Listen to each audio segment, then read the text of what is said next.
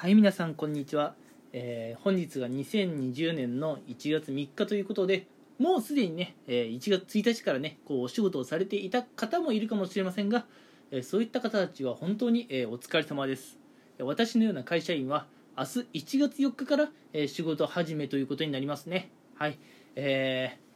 ーなんかねこうお正月のようなね楽しい時間というのはあっという間に流れていってね、えー辛く辛くただただ辛い会社での時間っていうのはね非常に長いものです。明日1月4日からまたね皆さん頑張っていきましょうということでね。今回はえーまあ、仕事始めを迎える皆さんにちょっとしたね、まあ、エールの言葉を送ろうという感じでね、え収録をしていこうかなと思います。うん。で今回はあのーそうですね。収録をするにあたってちょっとだけねまあ、かっこつけた言葉を使ってみようっていうかまあ、あのかっこつけてエールを送ってみようかなというところです。うん、で、まあ、今回、まああの言いたいのは主に2つ、うん。まあ、あのできる限りねこう毎日をこう辛い思いをしないで、うん、生きていく、うん、そういう意味でねちょっとまあ2つちょっとお話ししたいことがあるかなと思っています。うん、まず1点目がですね、あの自分と周りの人を、まあ、比べるっていうこと、うん。まあ、それをね大事っちゃ大事なんですけども自分と周りの人をしょっちゅう比べるのちょっとやめませんかというところでね、えーまず一つ目のお話をしていきたいと思います。うん、っていうのもですね、あのーやっぱ我々人間が疲れを感じるシーンってどういうシーンかっていうとやっぱ対人関係絡みだと思うんですよね。うん人との関わってる時がね結構やっぱ疲れをストレスを感じる時だと思うんですよ。うん、なのでねあの毎日毎日ねこう隣の人との、ま、例えば仕事の出来だとか仕事の速さだとか物覚えの良さとか学校の成績の良さ悪さとかねそういうことをねしょっちゅう頻繁に比較してるとね絶対疲れるんですよ、うん、あさっきね仕事始めって言いましたけれどもこれ学生の方にもねぜひ聞いてもらいたい。だ学生の方ももうそろそろ学校始まるでしょ？学校始まったら、えーこの時期はやっぱりま受験シーズンっていうことになるんですかね。うん。やっぱり周りの人とのこう成績っていうのがねすごい気になってくると思うんですけれども周りの人と自分とをね常に比較し続けるっていうのはねこれ絶対疲れますよ、うん、あの普通にね仕事する。普通に勉強するだけでも十分疲れる。それは私自身分かっています。私も学生時代もちろんねありましたし今はねこうやって社会人と働いていますし、うん、あの周りとね比較されることがねいかに疲れるかっていうのは分かってるんですよね、うん、なのでねえ2021年はですね、えー言うならばもっとね、えー皆さんマイペースに生きてみてもいいんじゃないでしょうか。と、うんいうところですね、えー自分と、えー向き合うのはね、えー常に自分と向き合ってもらっていいと思うんですけれども他人とね比較するのってそんなにねあ頻繁に比較する必要ないんですよ、うん、常に、ま、あの過去の自分と今の自分を見比べるのは大事だと思うんですけれども周りの人と自分とを比較するのはちょっとやめてみませんか？そういうのは疲れるだけですよ、うん、ということでね2020年の,、まあ、あの仕事とか、えー学校での生活あるいはね、まあ、家での家事、うん、あそういったことをね、まあ、周りの、えーなんだろう会社員の方学生の方他の家庭の主婦の方とね比較するのはねちょっと疲れるのでやめてみましょうよと。いうねお話をまずしたいと思いました、うん、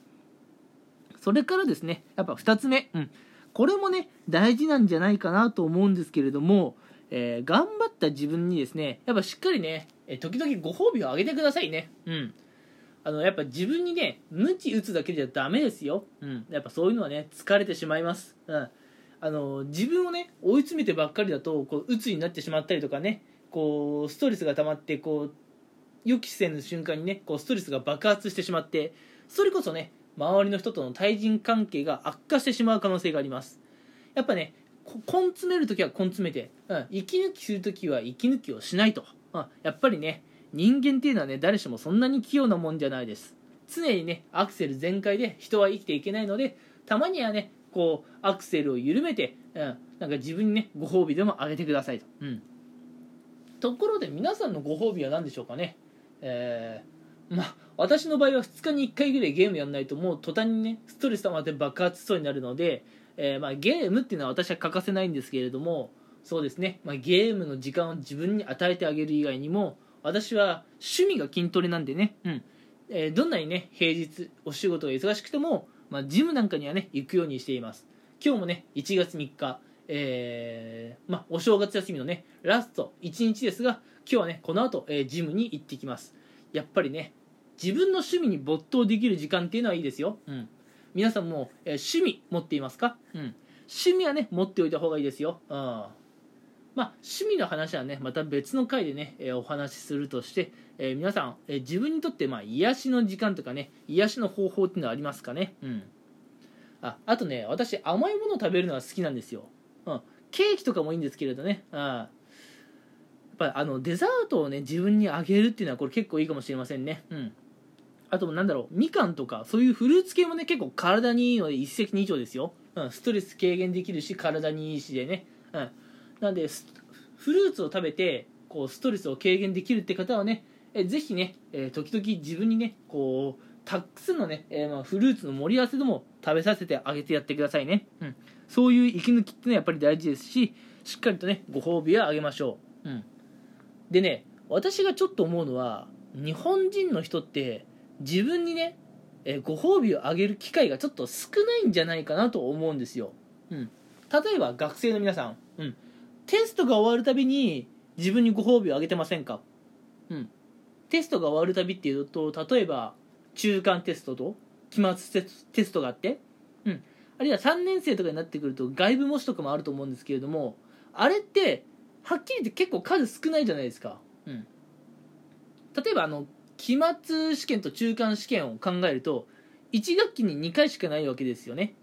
でまあ3学期制の話をすると、まあ、3学期、うん、1学期2学期3学期とあってテストがそこに6回しかないわけですよ。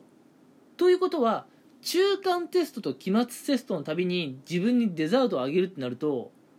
年に6回ぐらいしかご褒美をあげていないことになるんですかね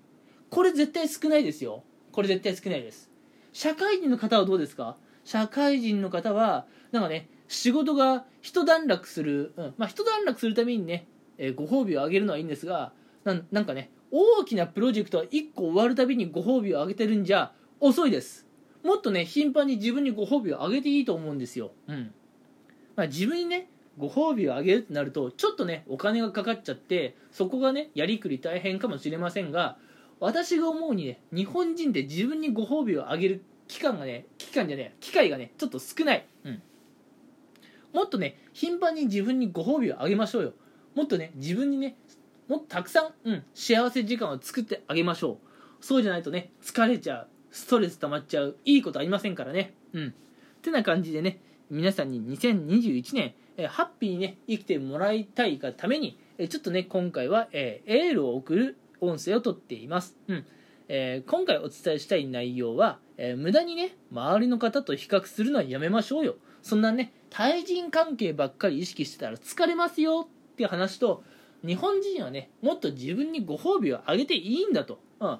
あの普通の日でもいいんですよ。普通の日でもいいんです。例えばね今日はちょっとね学校でいつも以上に勉強頑張った。いつも以上に集中してやれた。じゃあちょっとね自分にご褒美をあげよう、まあ、あのセブンでもファミマでもいいですよ。なんかあるじゃないですか。美味しいこうフルーツ詰め合わせみたいなデザートがね。それを食べるでもいいじゃないですか。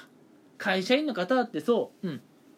あのね別にね週のど真ん中水曜日でもさ自分にご褒美をあげたっていいじゃない、うん、なんかみんなさキリがいいとこを目指したいのか金曜日とか月末とかにならないとご褒美をあげていない感じがするんですけどそれ絶対少ないですよ。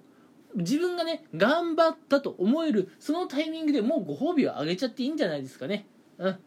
てな感じで、えー皆さん2021年、えー明るくハッピーに、えー元気にやっていけたらいいなということで今回は皆さんにエールを送る音声を収録しました。はい。それでは皆さん、えー多くの方が明日1月4日から仕事始め学校始めかもしれませんが、え頑張って、え毎日乗り越えていきましょう。はいそれでは今回はこの辺にしたいと思います。聞いてくれてありがとうございました。